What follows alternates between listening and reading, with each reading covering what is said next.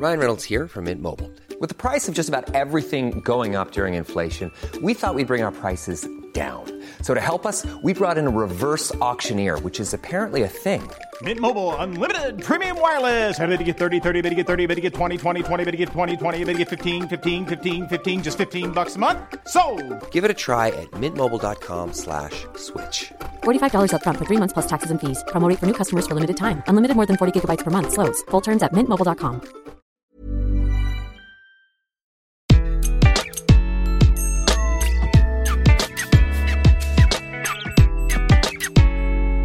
Bonjour, je suis Gaël Châtelain, bienvenue sur mon podcast Happy Work, le podcast qui va vous parler de bien-être au travail et surtout de la manière dont vous allez pouvoir l'améliorer chaque jour. Aujourd'hui, je vais vous donner 5 astuces pour rester positif et positive, même quand on a tout pour avoir le moral dans les chaussettes. Alors vous allez vous dire, ça commence mal, le moral dans les chaussettes.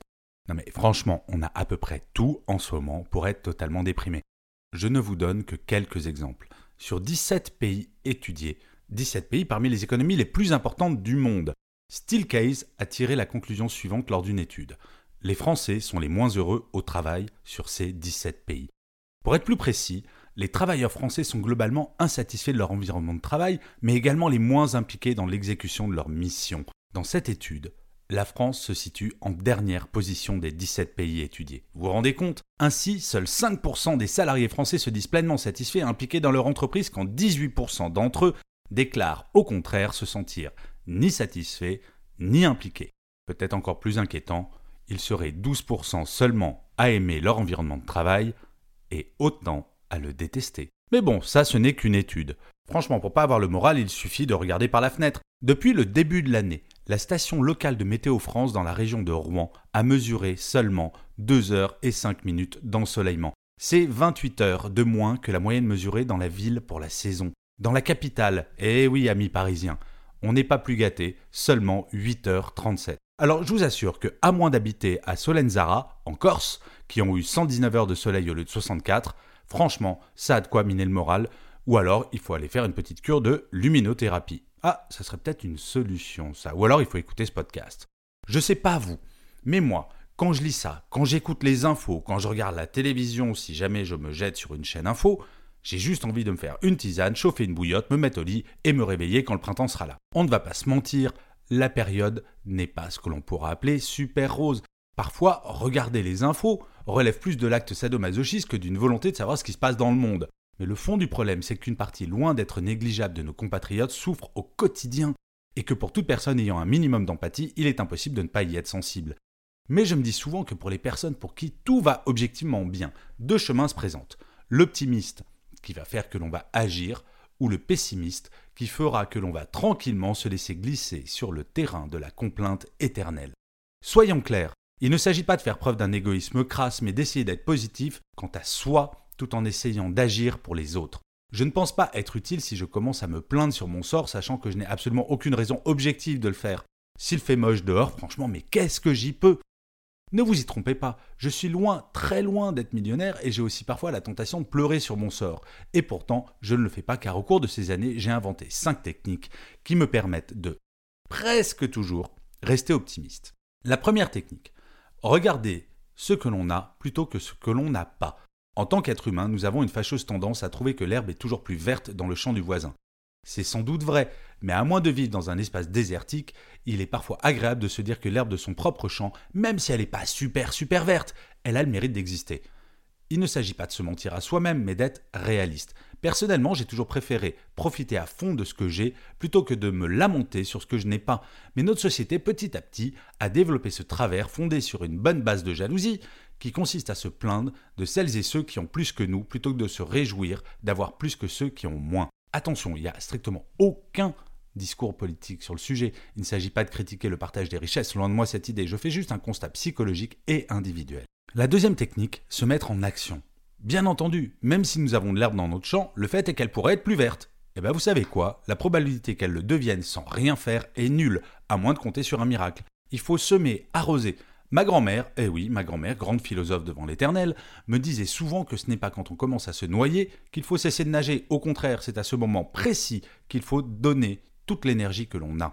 Alors certes, si l'on revient sur le sujet de la météo, et bon âgé, c'est pas ça qui va faire apparaître le soleil. Mais par contre, sur tous les autres sujets, oui, nous pouvons agir. La troisième technique, c'est se focaliser sur l'après. La nature humaine est étrange tout de même. Quand tout va bien, parfois nous considérons que cet état est acquis, permanent, sans jamais se méfier de ce qui pourrait mettre un terme à cette période. Au même titre que quand rien ne va, nous avons le sentiment que le bout du tunnel n'arrivera jamais. Et pourtant, dans ces deux types de périodes, il y a une gigantesque différence. Quand tout va bien et que vous ne faites rien, considérant que c'est acquis, le bout du tunnel du bonheur arrivera plus vite que si vous agissez pour maintenir cet état. À l'opposé, quand rien ne va, moins vous agissez, plus le bout du tunnel s'éloigne. Ce qui est intéressant, c'est que dans les deux cas, c'est le fait d'agir qui nous permet d'améliorer notre bien-être. Dans le premier cas, le bout du tunnel va s'éloigner, dans le second, il va se rapprocher. Les jours où cela ne va pas, dites-vous bien que si vous agissez, cela n'aura qu'un temps. La seule chose insupportable, c'est quand on sait que quoi que nous puissions faire, ce qui nous mine le moral ne pourra pas changer. La quatrième technique, se rappeler toujours des belles choses. Souvent, nous avons tendance à oublier les jolies choses. Pas forcément les grandes et les fantastiques, non, les petits bonheurs du quotidien, qui font que quand tout va bien, on ne les prend même plus en considération. La solution, elle est toute simple.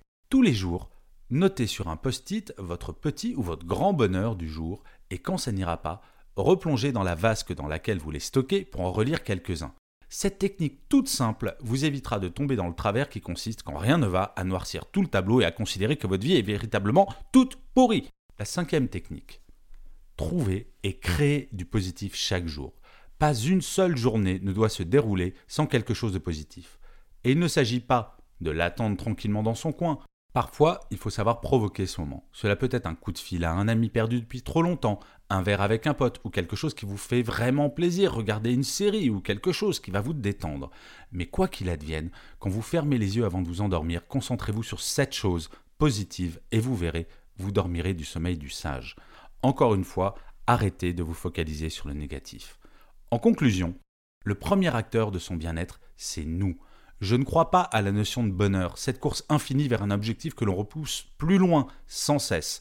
Par contre, je crois profondément au fait que l'on peut augmenter son niveau de bien-être chaque jour si nous le décidons. Quelques habitudes à changer, quelques autres à prendre, et vous verrez le nombre de fois que vous sourirez chaque jour va augmenter de façon exceptionnelle. Non, sérieux, vous essayez demain? Voilà, je vous remercie d'avoir écouté ce podcast. Je vous souhaite une excellente journée. Je vous dis à la semaine prochaine. Au revoir et surtout, prenez soin de vous.